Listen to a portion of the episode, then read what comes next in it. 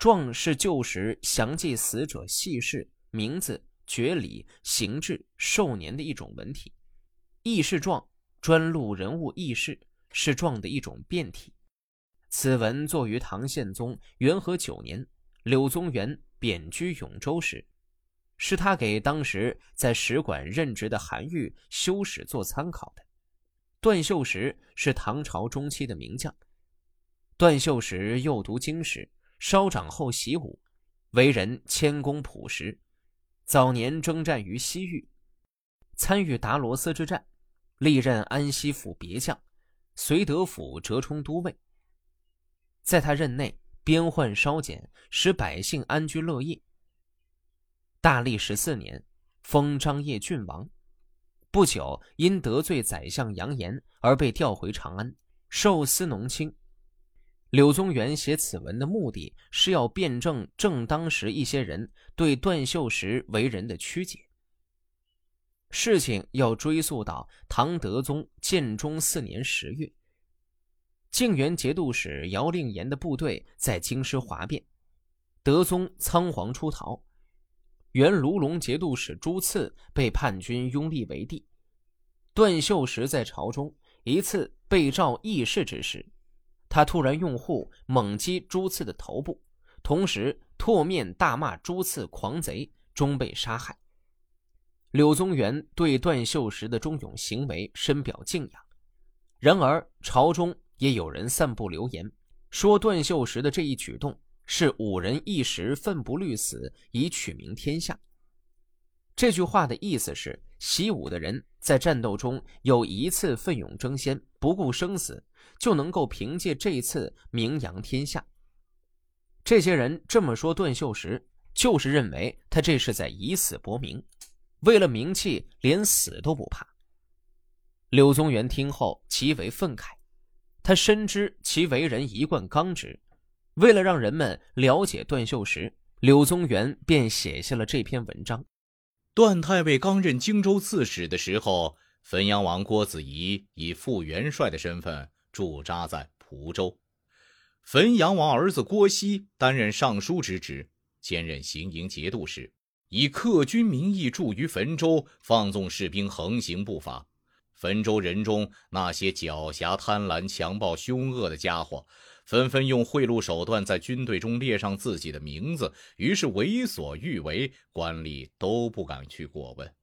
他们天天成群结伙的在街市上抢索财物，一不顺心就用武力打断他人的手脚，用棍棒把各种瓦器砸得满街都是，然后裸露着臂膀扬长而去，甚至还撞死怀孕的妇女。兵宁节度使白孝德因为汾阳王的缘故，心中忧伤，却不敢明说。段太尉从荆州用文书报告节度使府，表示愿意商量此事。到了白孝德府中，他就说：“天子把百姓交给您治理，您看到百姓受到残暴的伤害，却无动于衷，大乱将要发生，您怎么办？”白孝德说。我愿意听您的指教。段太尉说：“我担任晋州刺史很空闲，事务不多。现在不忍心百姓没有外敌，却惨遭杀害，来扰乱天子的边防。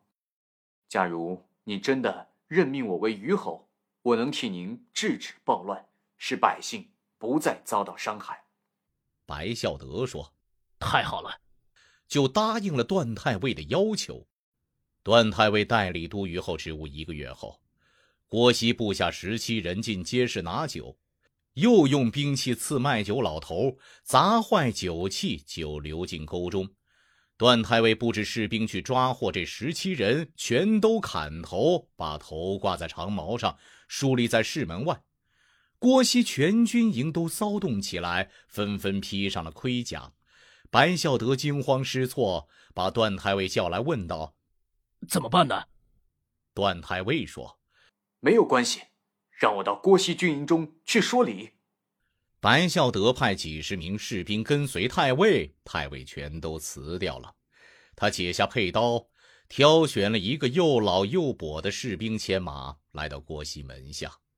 全副武装的士兵涌了出来，段太尉边笑边走进营门，说：“杀一个老兵，何必全副武装呢？我顶着我的头颅来了。”士兵们大惊。段太尉乘机劝说道：“郭尚书，难道对不起你们吗？傅元帅难道对不起你们吗？为什么要用暴乱来败坏郭家的名声？替我告诉郭尚书，请他出来听我说话。”郭熙出来会见太尉，段太尉说：“傅元帅的功勋充塞于天地之间，应该力求全始全终。现在您放纵士兵为非作歹，这样将造成变乱，扰乱天子边地，应该归罪于谁？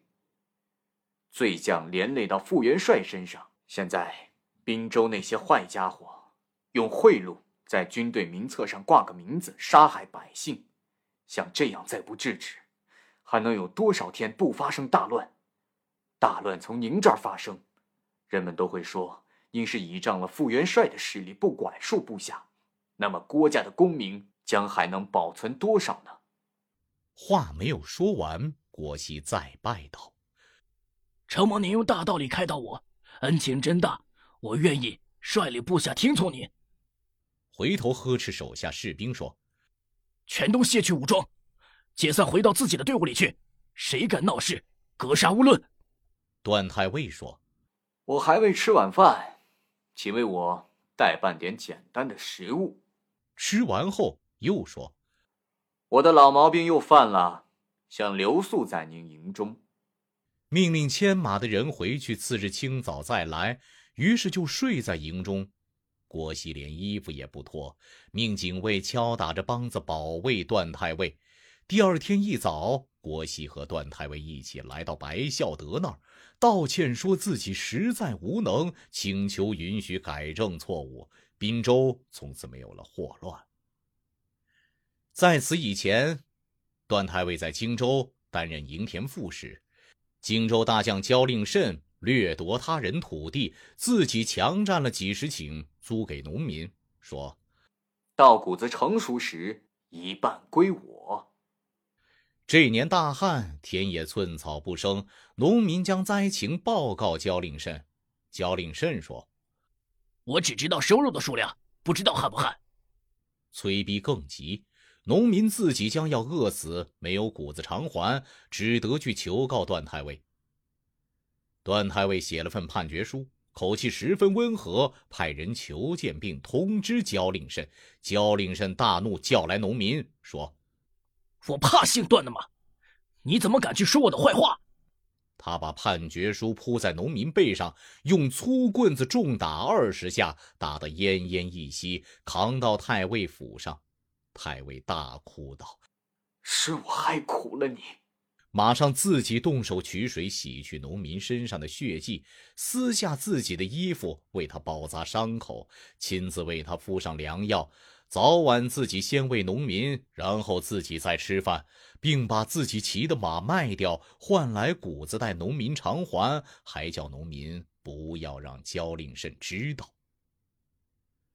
驻扎在滨州的淮西军主帅尹绍荣是个刚直的人，他来求见焦令慎，大骂道：“你还是人吗？荆州赤地千里，百姓将要饿死，而你却一定要得到谷子，又用粗棍子重打无罪的人。段公是位有仁义、讲信用的长者，你却不知敬重。现在段公只有一匹马，贱卖以后换成谷子交给你，你居然收下！”不知羞耻！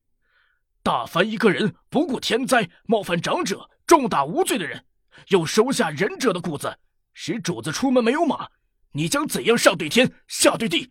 难道不为作为奴仆的而感到羞愧吗？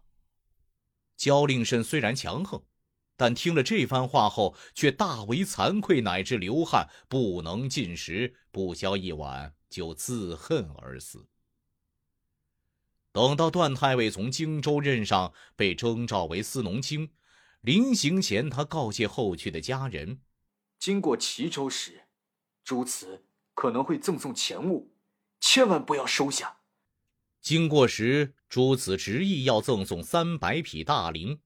太尉女婿韦物坚决拒收，朱子还是不同意。到了京城，段太尉发怒说：“竟然不听我的话！”韦物谢罪说：“我地位卑贱，无法拒绝呀。”太尉说：“终究不能把大绫放在我家里。”就把他送往司农的办公处，安放在屋梁上。朱慈谋反，段太尉遇害，官吏将这事报告了朱慈。朱慈取下一看，原来封存的标记还在。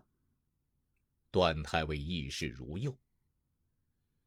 元和九年某月某日，永州司马员外治同政员柳宗元恭谨的献给使馆。现在称赞段太尉大捷的人，大抵认为是武夫一时冲动而不怕死，从而取名于天下。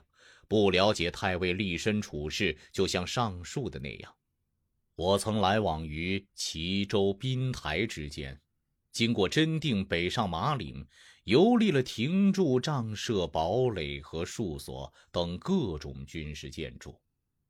喜欢访问年老和退伍将士，他们都能介绍段太尉的事迹。太尉为人谦和，常常低着头、拱着手走路，说话的声息低微，从来不用坏脸色待人。别人看他完全是一个儒者，遇到不能赞同的事，一定要达到自己的目的。他的事迹绝不是偶然的。